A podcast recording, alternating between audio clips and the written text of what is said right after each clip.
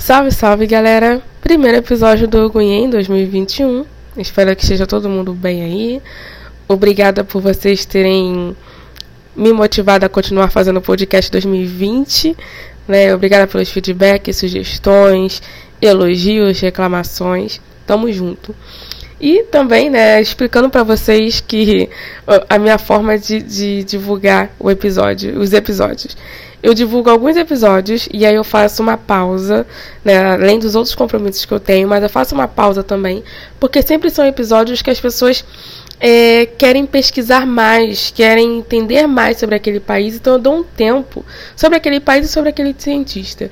Eu dou um tempo pra, até para vocês, se quiserem, trocar uma ideia comigo, fazer perguntas, pesquisar mais, refletir com calma, porque senão fica um bombardeio de episódios e se torna tudo muito denso. Né? Dito isso, é, espero que vocês curtam o episódio de hoje.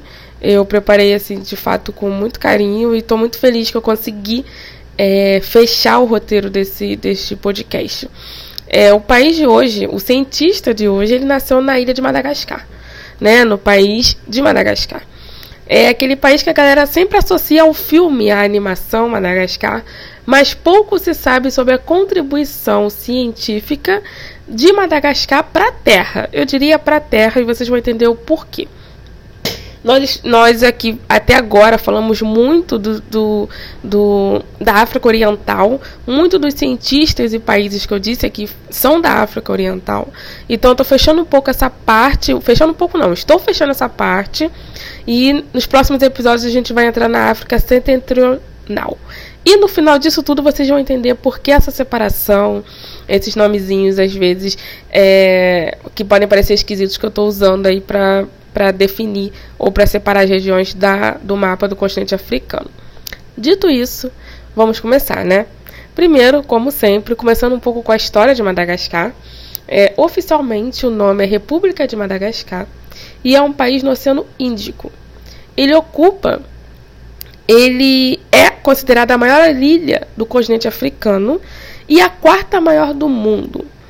Ele compreende o país, no caso, compreende um numeroso conjunto de ilhas periféricas menores.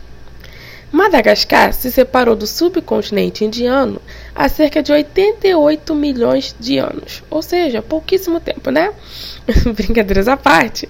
Essa separação permitiu a evolução de plantas e animais nativos no território, ou seja, mais de 90% de sua vida selvagem não é encontrada em nenhum outro lugar da Terra. Sabe? Imaginem o que, o que é, é um país representar isso, né? 90% da vida selvagem do país não é encontrada em nenhum outro lugar da Terra.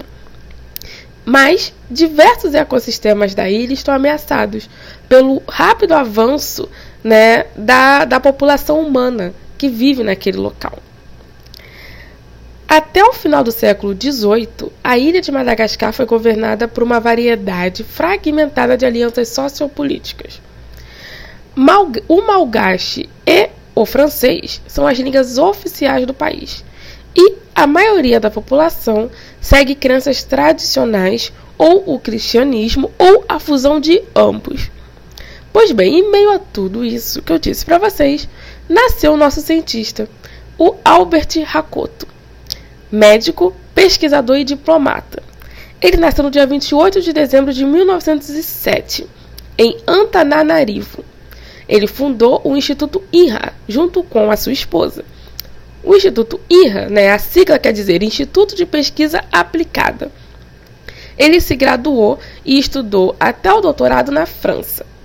E seu trabalho, né, as suas contribuições, foram muito com foco em compreender melhor as propriedades curativas da flora endêmica de Madagascar.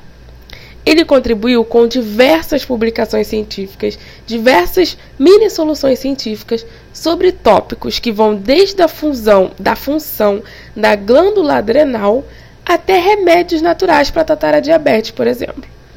E uma vez ele disse o seguinte: né, ele, ele quis explicar a visão dele sobre a interação entre a natureza e a população de Malgache. Né? No caso aqui, essa população vai representar a figura do homem também. Abre aspas. Precisamos prosseguir em nosso próprio ritmo. Precisamos confiar em nós mesmos e nas virtudes curativas da natureza. No final das contas, a natureza e o homem nada mais são do que uma e a mesma entidade. Então precisa haver uma troca, né? um respeito. Fecha aspas. Ele ficou muito famoso por esse trabalho que ele, que ele se propôs a fazer né, daí, na ilha de Madagascar e tentar entender tudo que a natureza poderia nos oferecer em relação à, à cura de doenças. Né? Então ele tem mais de 350 publicações científicas nestes tópicos que eu citei para vocês. Infelizmente, ele nos deixou no dia 16 de setembro de 2001. Bom, galera, espero que vocês tenham curtido. Agora a gente tem mais referências, na verdade, além daquele filme da Ilha de Madagascar, ou melhor, eu acho que a referência do Dr. Albert, é bem mais, mais interessante.